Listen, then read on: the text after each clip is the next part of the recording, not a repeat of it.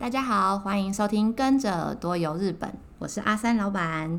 今天呢，我们请 J 小编来跟我们一起聊聊日本不思议。为什么会想到这个话题呢？因为我们想要聊一下有关于日本的一些小知识啊。主要是因为前一阵子啊，我看了一个日剧，就是石原聪美演药剂师的那一部。他们在戏里面好像说有一个病人吃了一个不知道什么的药，然后石原聪美这个药剂师呢，想要去查，居然是到那个病人的家翻出他一整叠的，就是各个诊所的诊疗卡，然后一间一间打电话去问，说你们曾经开过给这个病人什么药？最近他有没有去你们那边就诊？可是这个在我们台湾感觉是不太可能发生的事情，所以我们请 J 小编，我们今天一起来聊聊日本不思议这个部分。对，因为我们之前，我们应该说我们两个都有在日本，就是住过一段时间，对，然后可能对这个话题会比较有感觉，所以今天想要来跟大家分享一下。对，像是健保卡这件事情，嗯、我们根本就不可能说用一张一张的诊疗卡，那好像是很小很小的时候，你有经历过那个年代吗？有，我印象当中好像有很像那种集章的那种卡，对对对，对，去每一个诊所，然后他会发给你一张他们诊所那个卡。然后每次你去看病的时候，你就是需要带那张卡过去的。对，那真的是很早期。然后，但是我们现在像现在防疫期间啊，我们所有的资料的管理都是用健保卡，非常 IC 卡很方便。你去到诊所你要看病，它插进去就可以知道你之前的就诊记录，甚至你的旅游的旅游史，它全部都可以知道。所以不不知道为什么我们印象中大家觉得说，明明日本很先进，对，可是为什么会连这一块都没有？而且更惊奇的是。你知道他们也没有身份证号码这件事情吗？哦、对，我印象当中好像对他们没有身份证这件事情。对，我们台湾，我们每个人一定，你从出生你就报户口之后，你就会有一个身份证号码。你去到很多地方，不管是要登录任何东西，都会被要求要是用那个十码的身份证号码嘛。但日本好像一直到二零一五年哦，已经等这么最近了，二零一五年他们才开始好像想要实施这个 My Number。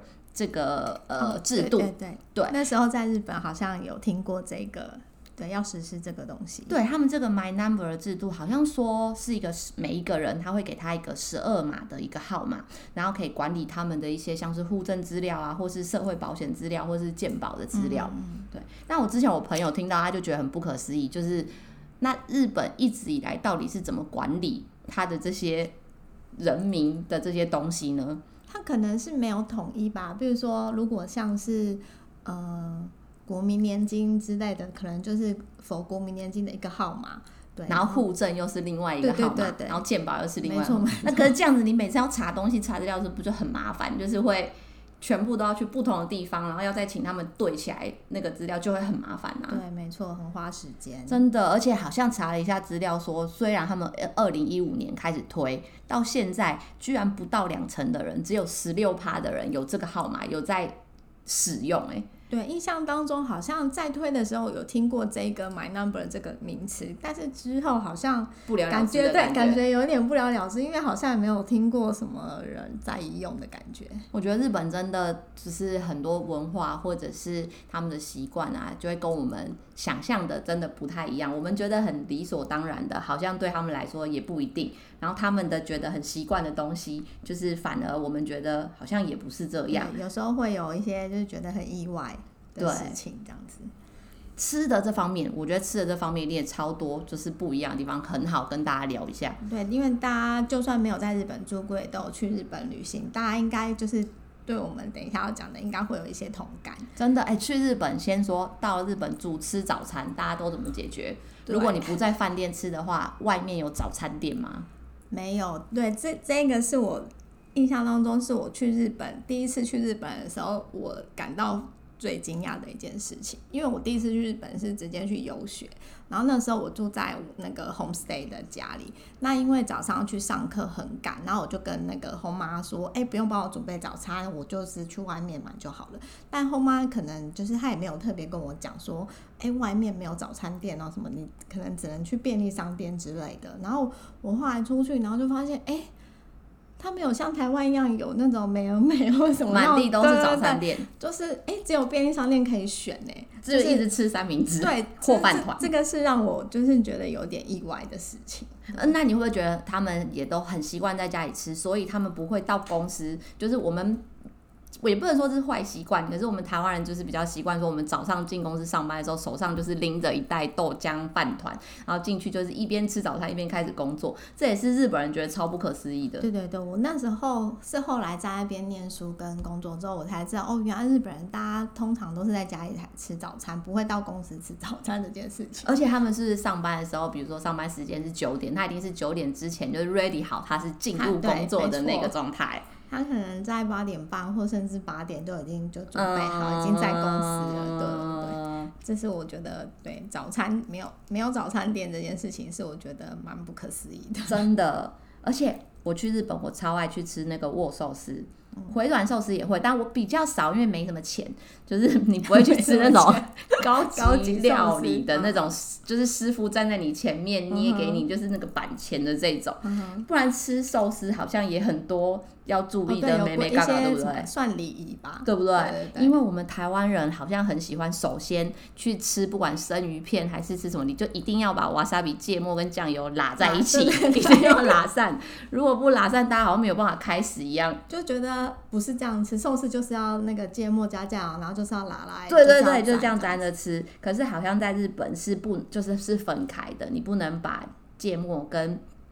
酱油搅在一起，他们说芥末是一个有香味的东西，嗯、所以你如果跟酱油把它搅和在一起了的话，你的芥末香就会被掩盖，就浪费了这个芥末。嗯、而且沾酱的时候，我们每次台湾人一夹，就是把那个整个它去沾的那个酱，那个饭上面全部勾了那个酱油之后，再也拿不起来，就散了。对，日本吃的时候好像是要拿那个鱼料上面的这个鱼料，就是你要想办法用筷子夹着那个饭，又夹着这个鱼料，用鱼料去沾酱。对。饭好像不能沾到，对，饭不能沾到。可是你也不能只把上面的鱼料拿起来，像生鱼片这样子去沾，就是很考验技术的一个吃法。没错，吃的时候好像他们都会建议说，大家一定要从白肉鱼开始吃，比如说鲷鱼啊，或是比目鱼啊。然后吃了之后，你再慢慢慢慢的去吃到那些像是鲑鱼或者是尾鱼这种，就是味道比较重的东西。而且他们好像最后习惯会去吃那种。海苔寿司类，哦、海苔寿司类在后面吃。对，可我们台湾人就是管它什么顺序，没有顺 序，来了就吃，我们都点喜欢吃。对，想吃就吃，点海苔寿司。他们还说，我查资料，他说，如果你点了海苔寿司，店家或者是捏的师傅就会知道说，哦，你可能吃饱了，你要结束了，嗯、就是他就会接着可能问你说，需不需要来个最后的汤？嗯、哼对，可是我们台湾人可能就是习惯在。我想什么时候吃就什么时候吃，或者是小朋友在我就是先安排海苔寿司之类的给他吃。嗯、我自己个人，你有没有特别喜欢吃的顺序？顺序有，我倒是没有。不过因为因为我本身不太爱吃鱼，但是寿司的那个鱼因为看不到形状，所以我可以接受。你讨厌鱼的形状？对对对。然后我通常去，呃，如果是吃那种回转寿司的话，我个人会比较喜欢吃那个尾鱼跟鲑鱼。哦，这两类我一定会吃。哦，对，然后其他的，我觉得我反而比较不喜欢吃白肉的。哦，是哦，可能是看起来比较，因为它有时候白肉上面会有那个鱼皮嘛。嗯嗯嗯嗯。然后说像竹夹鱼那一种，对，我就会联想到就是它的鱼鳞什么之类的。你干嘛一直擅自的想象？所以我我通常不太。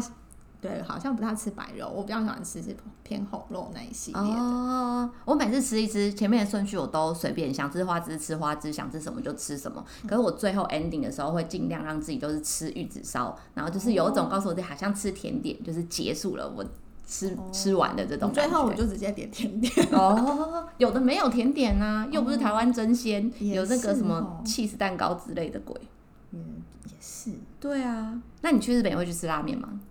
哦，应该没有人去日本不吃拉面的吧？我，你不吃拉面的？我不大爱吃拉面哎、欸，因为真的假的？我我觉得可能是因为我第一次在日本吃到的拉面是不好吃的，因为我第一次在日本在原宿吃到一间拉面，它好像也是很很有名，然后但是我就是觉得它好咸好咸，咸到一个不可思议，所以我第一次。吃了那拉面之后，我从此觉得就是对拉面有不好的印象，就觉得它是很咸的一个面类，物对，就没有很喜欢吃。哦，是哦，我每次去一定会必吃拉面，但是我个人的喜好也就是不是那么专业，所以我只喜欢吃一兰。在吃了众多拉面之后，我就只喜欢吃这个蛮普遍通俗的一兰。我去到不管是大阪，还是去东京，或者是去哪里，我还反而没去过福冈吃它的总店，可是我都会想要去吃一兰。一方面是因为它的座位你一个人去。也很方便，就你出差工作去吃很方便。嗯、然后另外一方面是吃拉面啊，大家一定要先喝它的汤。嗯、他们最重要的就是汤头嘛，可能店家都耗时耗神，加了很多什么猪骨、蔬果下去熬，所以一定要先喝它的汤。然后完了再吃那个面条。然后一兰拉面，我觉得我很喜欢的是，因为我觉得它反而没有那么过咸这件事情。嗯可能因为它旁边有直接配个你自由索取的那个冰水吧，你就觉得配那个辣酱，然后再吃它那个面很好吃。只是说大家吃那个拉面的时候要小心，虽然说印象中可能都说吸的越大声，好像代表觉得越好吃，对，店家会觉得哦，是觉得很好吃的。对，其实好像没有这么一定，只是不会说呃像意大利面这样卷起来慢慢吃，可能确实是用吸着吃的，只是说你要小心你的那个汤不要喷的，可能到处都是，然后被人家白眼。也不是听说那个拉面那个汤要喝完，对，汤面那个一定要把它喝完，因为刚刚说那个汤是熬的很辛苦。嗯、那我看过有人很 over，你喝不完其实也没关系啊，店家也不会拿你怎么样。只是有人会觉得可能像你觉得一开始吃觉得太咸，嗯，我听过有别人会往里面加水，因为他不是会给你一杯水嘛，那、嗯、他想要把它冲淡，那他就会加、欸，哎，他加水，我觉得那个煮的师傅对他的，对他都哭了，他就是觉得他心血都白费了。对，我觉得拉面，对汤要不要喝完，真的看个人，看个人啦。然后一一兰不是好像喝完之后，最后碗底还会写字，写什么最后的这一滴最珍贵这一类的。好，好像有的拉面店还会在碗底，有的是写一些讯息，有的是搞不好你会得到一些奖品。在我不想要摘一碗，但是可能会有一些小奖品啊，或者是有什么讯息在里面。所以我觉得，如果可以的范围之内，我觉得把它喝完好像也不错。嗯哼。然后说到吃的那个啊，我想到了日本的便当哦，便当也真的好像就跟台湾很不一样，他们好像都喜欢吃冷便当。对，以前念书的时候，就是班上的那些女生，可能是妈妈帮她做的，也可能是自己准备的，可是都是早上弄好，然后带来，然后就吃冷的。哎，对，然后我我对我那时候念书的时候，我也是印象很深刻，我想说，哎。为什么你们都不微波？我也不知道，我们就是很喜欢习惯，就是从小就知道蒸便当啊，就是要加热。哦，或许是因为我们前一天做好冰在冰箱，然后带去，所以要也是。可是我们就算早上做的，感觉我们也是会想要加热吃啊。啊不过他们很厉害的是，虽然他们吃冷的，你不觉得买车站的那些便当都还是很好吃？对，就虽然它是冷的，然后饭还是很 Q，没错，就都还蛮好吃的现在好像有一些。可以加有有有自热式的嘛？我之前是在仙台还哪里看到牛舌，对对对，拉了它的绳子，然后它便当就会加热，它会自动加热，对，这个蛮特别。我以前去念书的时候，我觉得在那边吃火锅也是一件很心酸的事，你有觉得吗？吃火锅料没有那么多，对，它料真的超少。我们那以前在那边吃火锅的时候，可能大家去吃 Momo。像台湾现在也有 Momo 嘛，吃那种涮涮锅或寿喜烧。嗯、虽然你久久会想要吃一次，嗯、可是它的料就是加进去的食材，差不多那那叫什么原型食物吗？嗯、就是都是原本的，像是蔬菜啊、菇类这种东西，不像我们很丰富。火锅料没有那么多。对，我们又有什么甜不辣，又有什么猪血糕、猪血糕，对，那边一定没有鱼饺、蛋饺什么。以前我们还曾经在那边跑去那种台湾料理店找一盒桂冠，要卖我可能一。一百五或者是好几百日币，超贵的。就是火锅，我觉得还是台湾我们很有特色的一个料理。在日本，寿喜烧是蛮特别的啦。嗯、然后还有他们的肉，肉可能他们很强，嗯、什么和牛的这种。对，对，对，对，这是。但是去那边吃火锅的时候，你都会不禁的想念我们台湾的好。对，而且没有啊，他们在煮火锅跟我们也不太一样。我们会一开始就全部拉拉做会，对，全部都把料加进去。他们好像有顺序吗？我忘记他们有没有顺序，但我印象当中，像我们就是全部把料丢进去嘛，嗯、然后他们好像会先煮菜，然后肉的话不是放肉，他们好像是要吃自己放上去，哦、而且是涮。对，你让我想到对，以前看日剧好像是这样，然后就拿起来。对自己要吃的肉自己算。对，对他们好像不是丢进去肉片，好像很珍贵的感觉。对对对对，他们就因为我记得印象当中有跟日本朋友一起吃过火锅，然后就我就把肉丢下去，他就说。你为什么要丢下去？你应该算算叫就是你的，对，就拿起来了，因为不然这样就老掉了。他们会觉得煮太久老掉，而且里面会有很多渣渣。对，他们那时候我才知道哦，原来他们吃火锅跟我们好像也不太一样。哦、对，我们就是拿到料就是狂下，对 我们是狂煮啊。像那种去外面火锅店或一个人，不管是一个人或大家吃，都是把料全部先丢进去再说。哦，对啊，对。所以日本人来跟我们一起去吃过的时候，可能心里默默傻眼。有，他们有这样嗯的感觉。原来如此，觉得还蛮有趣的。哎、欸，聊到日本，一定会讲到他们的 fashion，对，就是他们的时装这件事情。虽然印象中大家会觉得，呃，他们也是一个流行的指标，嗯、可是实际日常生活上，我觉得他们脱离不了西装跟制服、欸。哎，对他们很爱穿西装跟制服，走到哪都是西装。哎，看半泽直树，就是每一个人都穿西装啊。对，而且。像学生啊，尤其是高中生，他们好像就是以穿他们自己学校制服的为荣。嗯，是哦。不管，而且听说在日本，嗯，只要你是学生，不管那个婚丧喜庆各种场合，你都可以穿制服去。在路上看到很多，有时候是不是连假日都会看到很多人穿制服？他们会穿制服去学校，可能是社团活动或什么的，他们也都是穿制服。是我们台湾感觉好像就是你回家了，不想去了，对，你就是会把制服换掉，不太会一直 always 穿着你的制服。对，而且即便他们毕业之后啊，像有时候你去迪士尼，你会看到有一些穿可能是社会人士，可是他们就是想要回味一下，就是高中时期都还保留着他的对制服，而且他们会会邀约说，是哦。去迪士尼，今天去迪士尼，我们就是讲好，对，讲好大家都穿制服这样子。哦，是哦，对，你就会看到在迪士尼就有很多那种就是集团，集团，我的制服都不知道去哪里了。对，就是就是，我觉得它跟这个跟台湾蛮不一样的。那你会觉得，嗯，他们给小朋友都穿很少，日本小孩都穿很少。嗯，不怕冷。日本小孩子超不怕冷的，明明我们冷的半死，穿羽绒衣，你看他们都穿短袖短裤，在那边跑来跑去，哎，对，冬天也是。那到底是为什么啊？可能是小时候训练这样训练他们。就是比较耐冷嘛，对，抵抗力 就会抵抗力比较好嘛。那我回去要试试看，让小孩穿少一点。或许吧。我我我女儿念的学校班上有一些日本人，确实就是一起出去的时候，你会觉得我们都给小孩包的跟蚂蚱一样，可是他们真的都穿比较少哎。可能从小训练有差，不会感冒吗？我觉得好诡异哦。可能因为你从小如果就是习惯那样的。温度哦，就习惯了，对，可能之后就习惯了吧。是哦，但我真的觉得还蛮佩服的，因为真的还蛮多那种，你不要说小朋友，就是那种学生，嗯，高中生也是短裙。我本来以为他们是为了爱漂亮，但其实应该他们也不觉得冷。对，短裙，然后那个短袜一样照穿，冬天下雪天一样照穿。对啊，就觉得很不可思议。而且我也觉得西装应该不是一件很。保暖的一个衣服，然后但他们也都是穿少少，感觉很少哎、欸。嗯、这日本人比较怕不怕冷，有暖暖包也不一定。里面贴了满身，其实外面看起来是还那个里面都防防寒措施做很好啊。还有啊，就是他们出门一定会化妆，女生这个好像一定，连出去倒个垃圾或者去便利商店，好像都会化妆。为什么要这么搞刚？他们好像觉得。他们不会觉得说化妆是一种麻烦麻烦事，他们会觉得是给别人呃一种尊重，算是一种礼仪吧。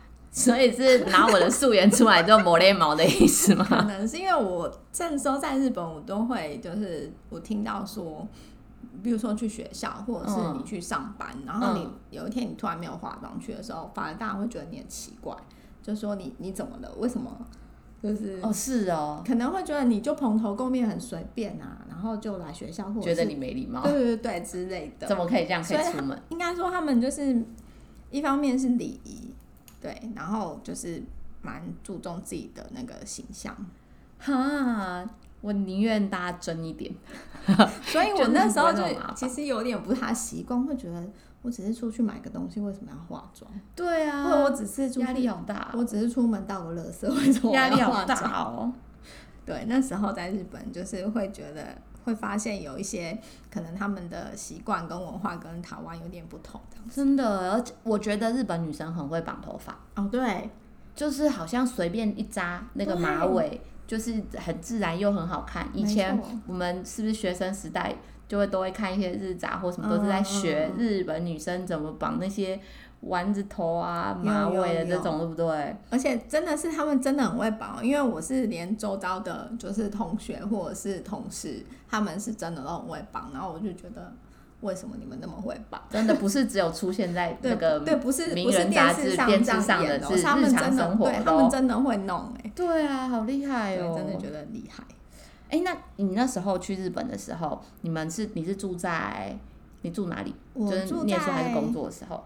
哦，我都有哎，我但是我一开始去，因为比较那时候还没有开始打工，就是想要省钱，所以我选不是在东京都内的，我选在埼玉哦，因为相较之下，那埼玉是那个蜡笔小新还是谁家吗？对对对对，哦、就是比较便宜一点，嗯哼，然后又离东京比较近，嗯，对，好像说日本的是不是房租？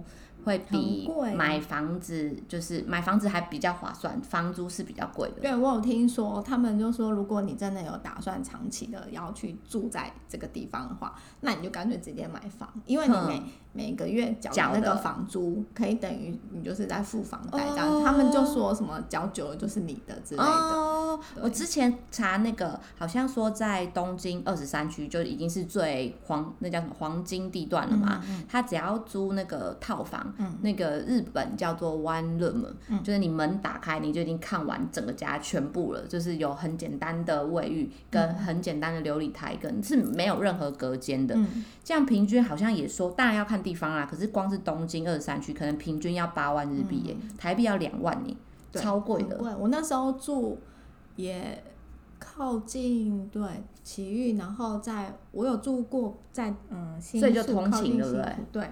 也大概都要七万多，奇玉有比较便宜，奇玉可能六万多，嗯，所以难怪他们会花很多时间在通勤。诶，因为啊，就是像工作的话，那个公司都有补助交通费哦，所以他们的薪水里面是交通费是含在里面的，有有有补助。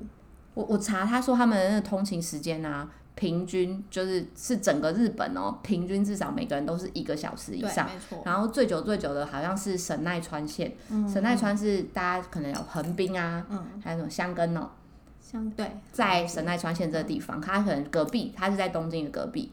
但是他的那个通勤时间是最久的，嗯、一般来说，平均每个人好像是一个小时四十五分钟，将近两个小时哎。对，我那时候两个小时通勤，我都可以去台中了。对耶，我那时候住在奇遇，我通勤去上班还有上课，大概也都要花一个小时，而且很挤，对不对？对，很挤哦。我跟你讲，我埼玉我又是住到那一条，就是那个骑金线，对，上班时间最多。骑金线是那个吗？是去迪士尼会有的那条线吗？不是不是，是呃直的。哦，那个你你讲的那个是什么？金好像换车的地方很近，就是每次去的时候感觉会看到那个招牌。旗津线那也是上班时间挤到爆，多挤到爆的时候，因为那就是主要埼玉到。东京的最主要的一条交通，因为它叫埼玉线，埼玉的埼，东京的京，埼玉线，埼京埼京线，啊埼，我在说什么？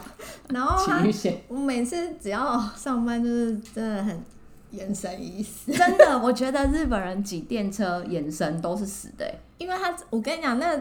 你们在日剧上看到的那个是真的，是真的，你就是挤不进去，然后那个站员就把你推进去的那。大家都是，我有曾经看过很夸张的，就是已经车子其实开了门，满到爆炸，是进不进去的那一种。嗯、然后要上车的那个人啊，你知道他做什么事吗？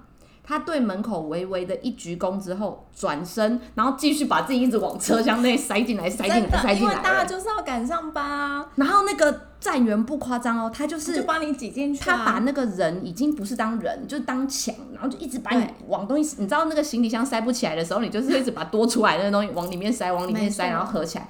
站员大概就是这个概念呢。对，他就是站员，就真的会帮，就是把你想办法推进。那时候你都已经不是人了。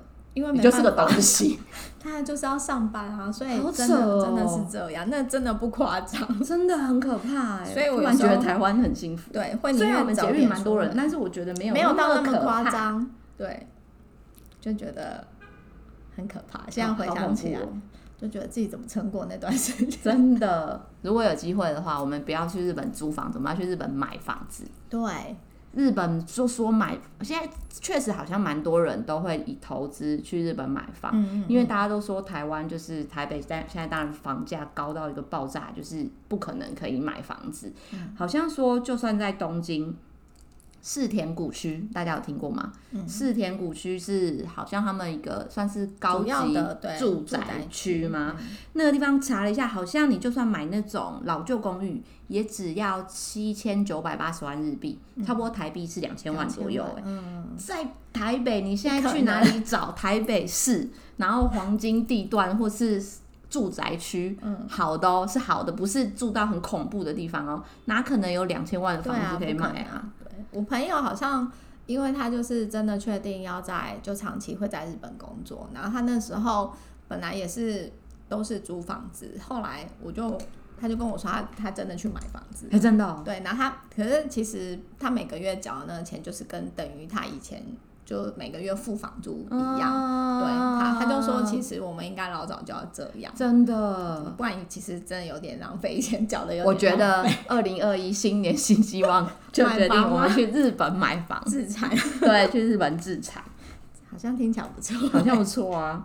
刚刚我们讲到电车，哦，对，搭电车，在日本的电车里面是可以吃东西的，哦、我们坐捷运就是。其实我觉得捷运一开始规定不能吃东西，这个啊，是是不是因为我们台湾人的习惯可能没有那么好，嗯、就很容易变得脏兮兮，所以他干脆直接禁止。所以这也好处就是我们现在那个捷运好像是说干净，非常干净之外，好像是国际之间很称赞的，嗯、就是觉得怎么可能地铁可以这么漂亮又干净？对啊，日本的。可以，但日本蛮好。欧美我觉得他们的电车真的很脏，可是日本的虽然可以吃东西，可能因为他们也比较爱干净，嗯、我觉得还算干净。对，就是他们其实也不会在上面吃一些味道比较重、味道比较重，还是奇奇楚楚或者是很 over 的东西啊。顶多可能就吃个面包、喝个饮料之类，而且也不会吃太久。嗯、可能我觉得他们太在意别人的眼光，对，他们可能就是吃一下、喝一下就偷偷的，好像藏起来，偷偷的做。对，之前那个带一些日本客人，可能在台湾去拜访，然后可能坐电车，他们都会好像不经意的拿起手上的饮料、水啊，对，或是水喝，然后我们跟他说不能在这边吃喝的时候，他们会很紧张，有那么有吓，真的不知道。就是跟日本，对，台湾跟日本在这方面有点不太一样。我突然想到一个很岔题的，之前我们带日本客人出去，然后路边可能那时候初一十五吧，嗯、大家就有摆。烧金纸的那个金桶，嗯、然后日本的客人就以为是垃圾桶，随手丢了垃圾进去。然后我后来告诉他那个是烧纸钱的金桶的时候，嗯、他吓得觉得自己回去要被就是老天爷惩罚。对，我觉得超可爱的，这就是文化或者一些小地方不一样，嗯、对，会有会发生一些算蛮有趣的。对啊，他们搭公车也跟我们超不一样的。对。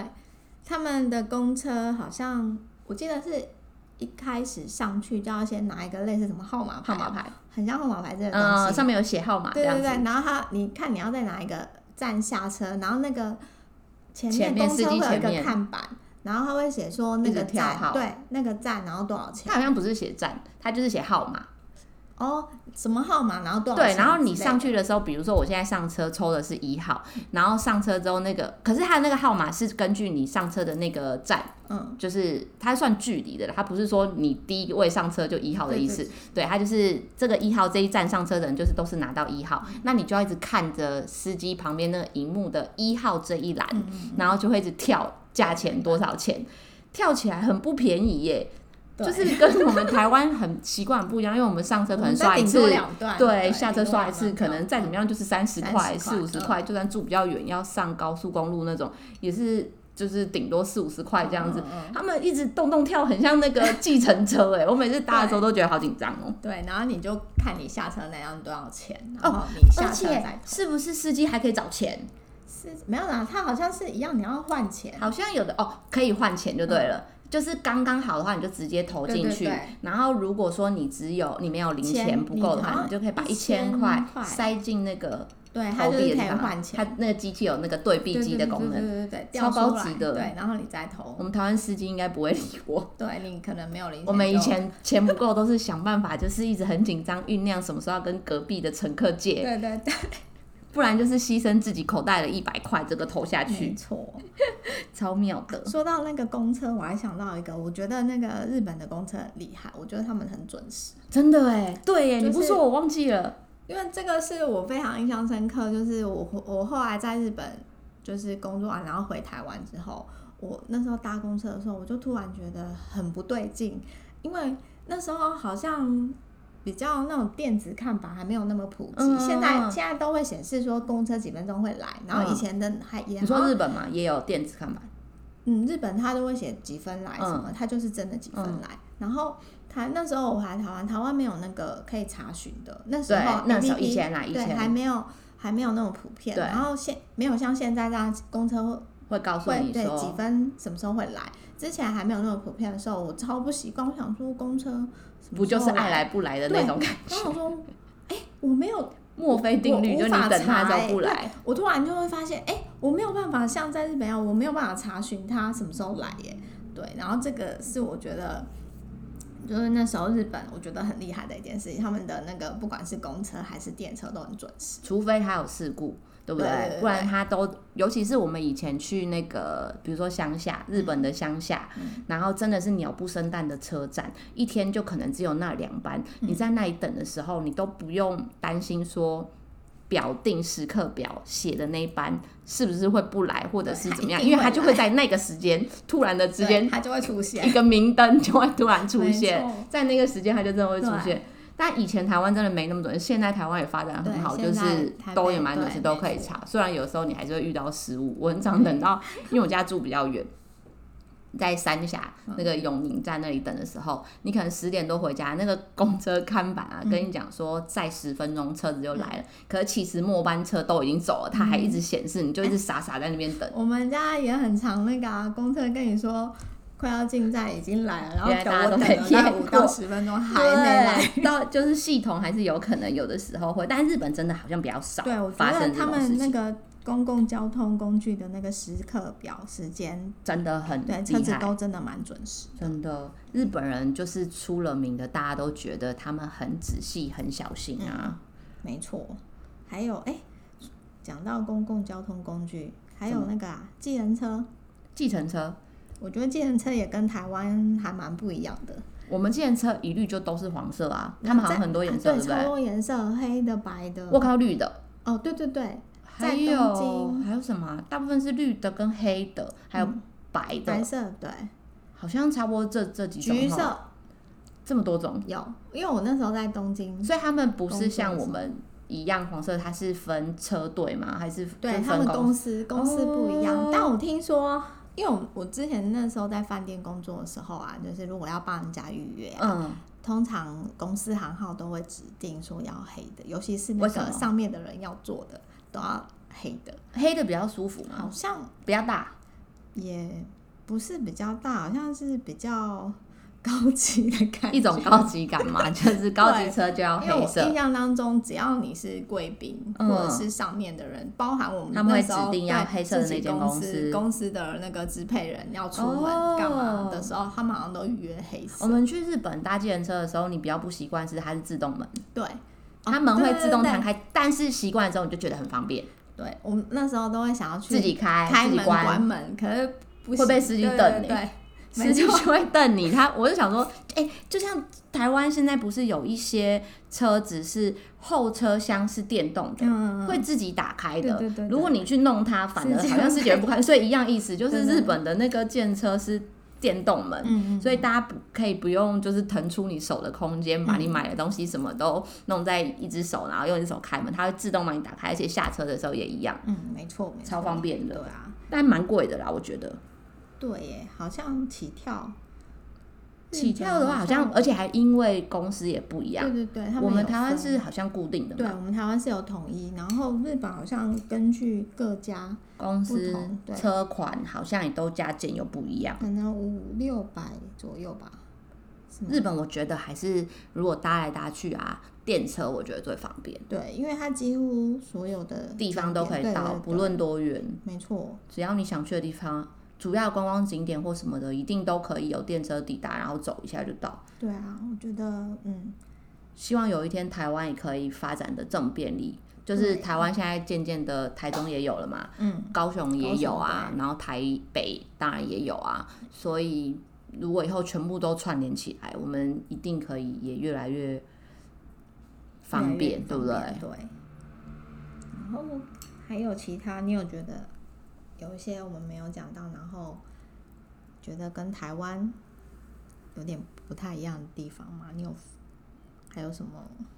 我刚刚觉得就是像日本人，我们说他们很仔细小心这件事情啊，尤其是因为我们观光客嘛，你去就会买一些纪念品回来送给朋友，嗯，然后每次店员都会很爱问说，你要不要包装？对，你要不要包装？或者是他会问说你要自己用还是要 送人？然后你只要说你是要送人啊，他会给你，你买八个小品相，他就给你八个小袋子，哎。然后如果你说需要包装，他全部对八个就帮你包起来。没错没错。然后如果我说没关系不用包，他还会很担心的说，那你需不需要分装袋？然后他就先把分装袋跟商品一起帮我放到一个我弄烂了也没关系的这个袋子里。然后回去之后我要送给朋友的时候，还是可以放到那个他给我的分装袋里面，一个一个很漂亮的送给朋友。没错没错。而且有点不环保。他还会很贴心，就算你跟他说不用包装，他还会帮你先把那个。